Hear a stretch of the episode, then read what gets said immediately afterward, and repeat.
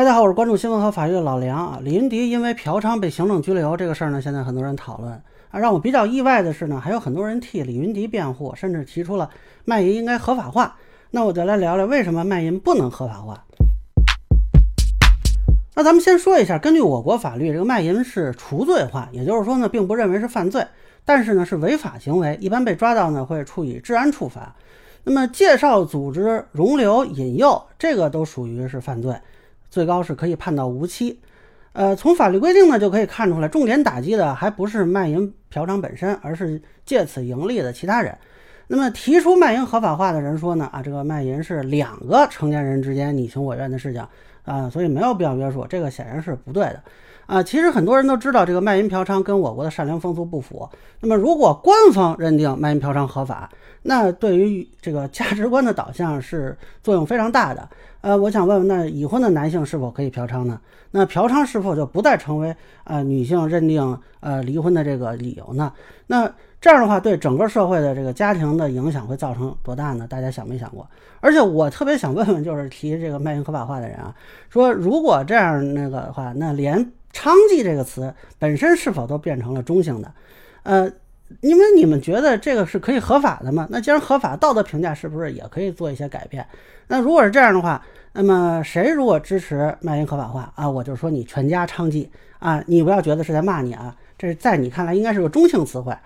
那么其实提这个卖淫合法化的人呢，他犯了一个错误，就在于把这件事儿想象是两个地位资源平等主体之间的意思自治，但现实中性交易双方很少是地位资源平等的，更多的情况是提供性服务一方是弱势群体。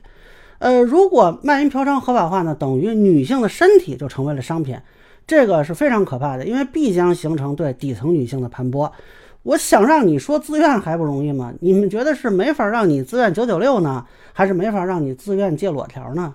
到时候有的是办法让这些女性说自己是自愿卖淫，而且呢，说完自愿，人家还得补充一句，这个卖淫是福报啊。所以这就跟为什么代孕和出卖器官不能合法化是一样的，因为一旦建立起这样的商业链条。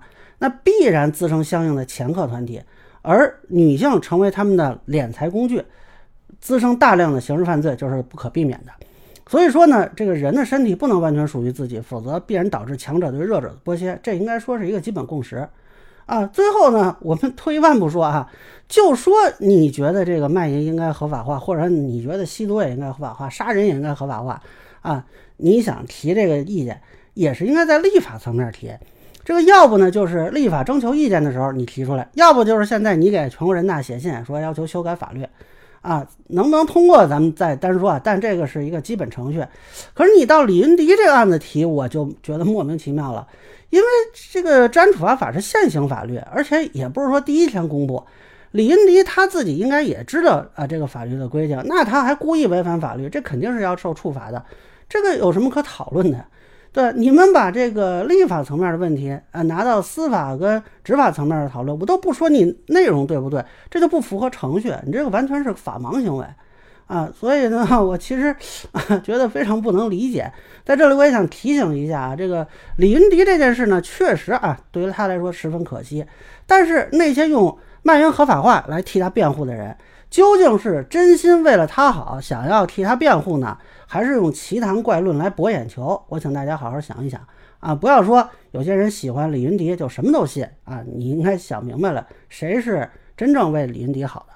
那么以上呢，就是我对所谓李云迪案引发的这个卖淫合法化的一个争论的分析啊！个人浅见难免疏漏，也欢迎有不同意见小伙伴在评论区和弹幕里给我留言。如果您觉得我说的还有一点意思，您可以关注我的账号老梁不郁闷，我会继续分享更多关于新闻和法律的观点。谢谢大家。